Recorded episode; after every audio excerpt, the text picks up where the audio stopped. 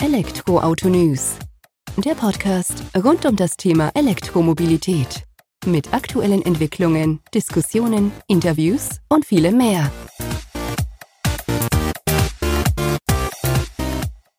Servus und herzlich willkommen bei einer neuen Folge des Elektroauto-News.net Podcast. Ich bin Sebastian, freue mich, dass du diese Woche wieder eingeschaltet hast, wenn es mal wieder um das Thema E-Mobilität geht. In der aktuellen Folge habe ich Matthias Wiecher zu Gast, seines Zeichens CCO von E.ON Drive und wir unterhalten uns gemeinsam über das neue Test- und Innovationszentrum in Essen, welches auf über 10.000 Quadratmetern Wallboxen, DC-Lader, HPC-Charger und Megawatt-Charger auf Herzen und Nieren testen. Wir gehen direkt rein ins Gespräch mit Matthias. Servus Matthias, vielen Dank, dass du heute die Zeit nimmst, dass wir uns ein wenig über das Test- und Innovationszentrum für E-Mobilität in Essen unterhalten von E.ON, was ihr eben ins Leben gerufen habt äh, Mitte Januar 2024. Bevor wir da allerdings eintauchen und du ein bisschen mehr darüber erzählst, stell dich doch gerne mal selbst unsere ZuhörerInnen vor. Hallo Sebastian, danke für die Einladung. Schön, dass ich äh, hier sein kann und etwas erzählen kann über unser Testing Lab.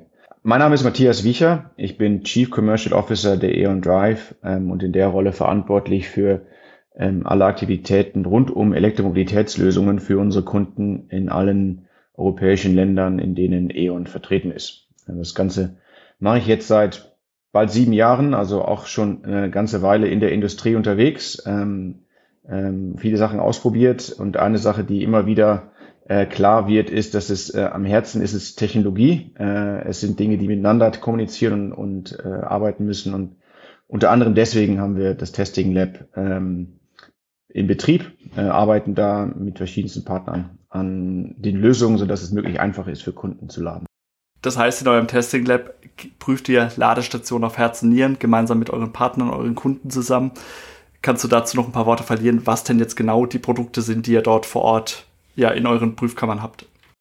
Das Testing Lab, das wir jetzt gerade eröffnet haben, ähm, eigentlich ist es so, dass wir ein Testing Lab dieser ähnlichen Art und Weise schon seit einigen Jahren hatten, aber jetzt hatten wir aus verschiedenen Gründen die Chance, das neu und auch größer und auch zukunftssicherer auszustatten. Kommen wir gleich nochmal drauf, was das alles bedeutet vielleicht.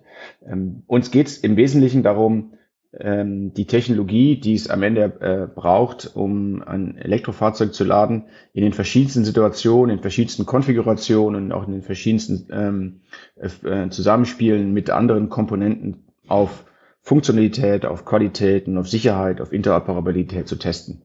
Ähm, denn letztlich ist es so, dass Ladeinfrastruktur, sei das jetzt die Wallbox zu Hause oder der, der Ultraschnelllader äh, im öffentlichen Raum, ähm, muss ja unter verschiedensten Bedingungen, in verschiedensten Situationen, mit verschiedensten Fahrzeugen, mit verschiedensten anderen Dingen in, im Umfeld funktionieren.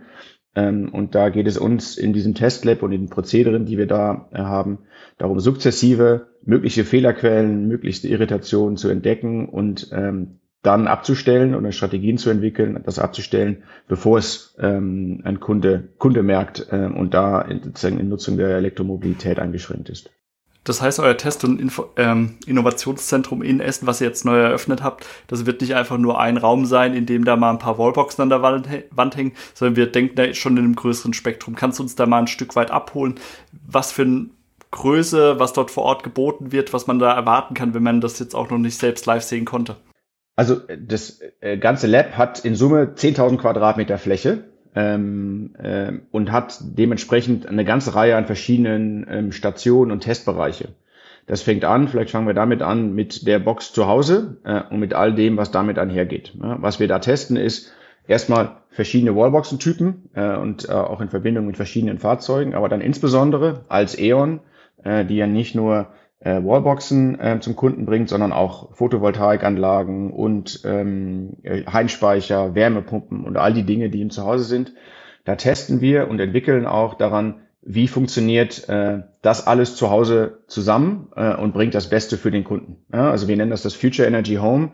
Das heißt, da geht es darum zu schauen, wie funktioniert ein gewisser Wechselrichter mit einer gewissen Ladebox in verschiedensten PV-Stromerzeugungsszenarien. Ähm, äh, inwiefern stellen wir sicher, dass das solare Laden, also das Laden im Fahrzeug immer genau dann, wenn PV-Strom erzeugt wird, auch genau dann funktioniert?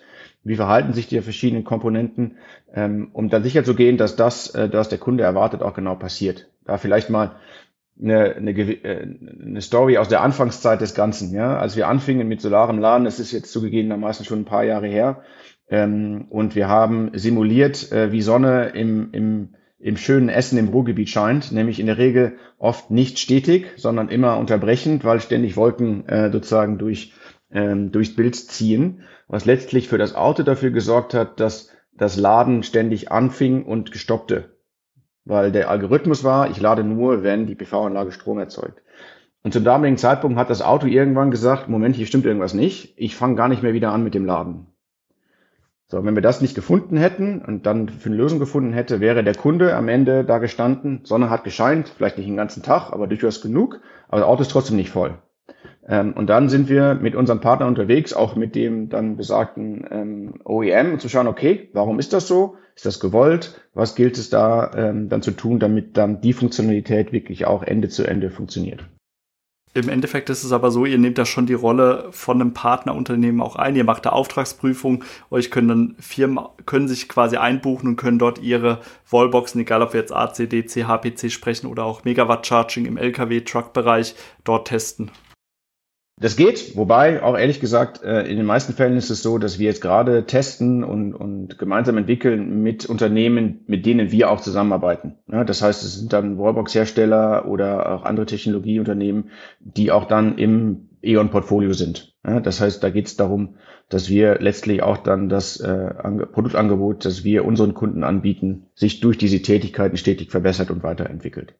Und wir haben jetzt eben schon diesen Klassenfall eben, wo du gesagt hast, AC, Wallbox, Batterie, PV-Anlage daheim. Gibt es denn noch weitere Fälle? Also ich habe das Ganze schon mal bei Webasto gesehen, die haben dort Dächer getestet, auch mit äh, Dauerregen sozusagen. Solche Extreme, spielt das auch eine Rolle bei Ladeinfrastruktur für euch bei den Tests? Also eine Sache, die wir auch testen, das ist ein anderes Prüfszenario, das machen wir so für Wallboxen zu Hause, also auch für DC, also Gleichstromladeinfrastruktur.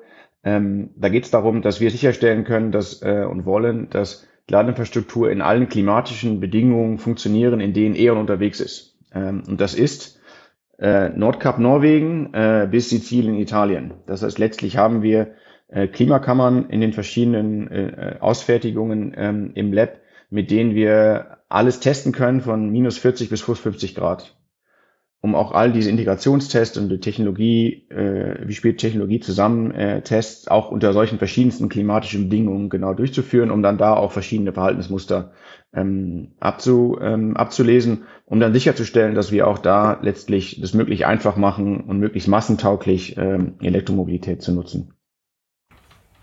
Was wir auch machen, das ist auch äh, das ist eine, spannende Sache, äh, eine große Herausforderung, ähm, äh, die Elektromobilität ist ja nicht nur das Nutzen, sondern auch das Installieren.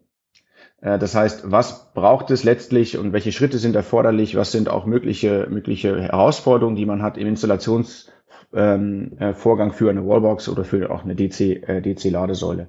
Ähm, und auch das testen wir dort. Das heißt, wir testen die Installation selbst, ja, ähm, holen uns dann auch meistens die, die Hersteller der Hardware mit dazu, um direkt Feedback zu geben. Wir passen basierend auf diesen Erfahrungen die ähm, die, die Manuals an ähm, und wir holen uns auch unsere Installationspartner ähm, und Kollegen in das Lab, um sie dann direkt sozusagen am lebenden Objekt äh, in diesem Umfeld zu schulen. Um auch da sicherzugehen, dass es sukzessive, massentauglich und, und möglichst einfach wird für alle Beteiligten, das, das Ganze zu nutzen. Win-Win-Situation für alle Beteiligten, so wie du es jetzt eben schon ausgeführt hast weil man der am lebenden Objekt testen kann. Das heißt, wenn ich bei euch aber auch im Testlabor, im Testlab unterwegs bin, da sehe ich dann auch tatsächlich Ladestationen aus dem Handel im Einsatz, als auch dann tatsächliche Fahrzeuge, Trucks, die dort stehen und getestet werden? Genau so ist es. Ja, also wir haben äh, auf der einen Seite haben wir eine Reihe an, an, an Fahrzeugen, die wir quasi selbst in der Flotte haben. Ja, da wird in der Regel jeder Kollege mal gebeten, weil wir gerade den das Fahrzeug vom Typ X brauchen, dann musste das mal vorbeibringen. Ähm, wir haben natürlich auch ähm, äh, Fahrzeugsimulatoren, ja, wenn äh, wir nicht immer ein Fahrzeug selbst haben, weil es nicht immer ist die Batterie auch genau richtig leer, dann kann man das sozusagen dadurch simulieren.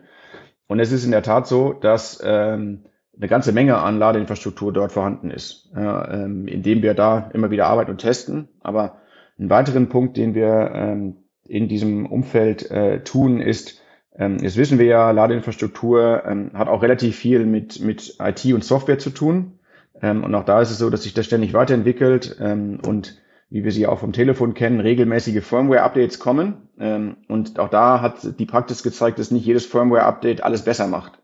Ähm, und da machen wir es auch so, dass wir in diesem Lab, äh, wenn einer unserer ähm, Hardware-Partner äh, gesagt, wir haben hier ein Update, dass wir das und das verbessern, ähm, dann testen wir das in äh, dem Laborumfeld, bevor wir es auf unsere Hardware ähm, ausrollen.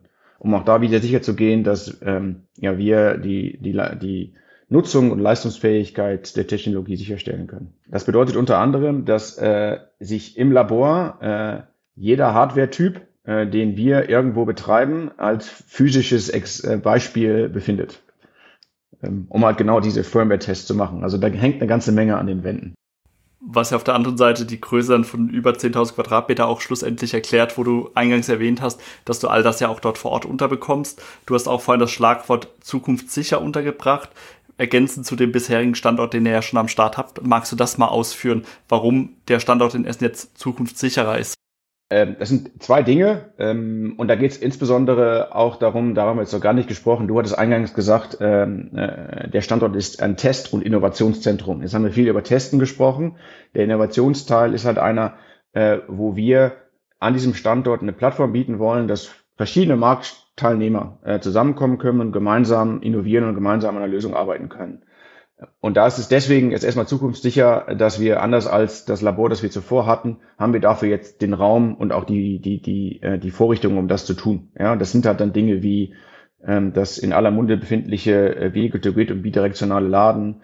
Ähm, da geht es um Plug-and-Charge, da geht es um verschiedene andere Flexibilitätsanwendungen, die dann in der Regel immer in irgendeiner Form eine neue Technologie äh, äh, bedingen, die wir da dann gemeinsam entwickeln und gemeinsam auch testen können. Und der zweite Teil den wir da jetzt sozusagen haben unterbringen können und ähm, äh, da sozusagen nach vorne denken können, ist, ist ein weiterer Bereich der Elektromobilität, äh, der sich noch sozusagen in den Kinderschuhen und der Entwicklung befindet, nämlich die Elektrifizierung des, des Schwerlastverkehrs und der LKWs. Ähm, und da haben wir jetzt sowohl räumlich als auch, und das ist einer der großen Dinge, äh, im Sinne von Netzanschluss das, ähm, und, und, und Kapazität des, des, des Stroms und der Leistung, die äh, Chance genutzt, mit, dieser, mit diesem neuen Standort das so zu dimensionieren, dass wir äh, auch in der Lage sein werden, all die Tests, von denen ich eben sprach, Klimakammer, Interoperabilität ähm, und Zusammenspiel von verschiedenen Technologien, auch für einen Megawatt Charger testen zu können. Das heißt, äh, die Klimakammern, die wir da jetzt für den Bereich sozusagen im Lab haben, die sind so groß, dass da ähm, äh, die Leistungseinheiten und die User Unit für einen Megawatt Charger reinpasst und wir dementsprechend dort äh, dann auch genau diese Tests werden durchführen können.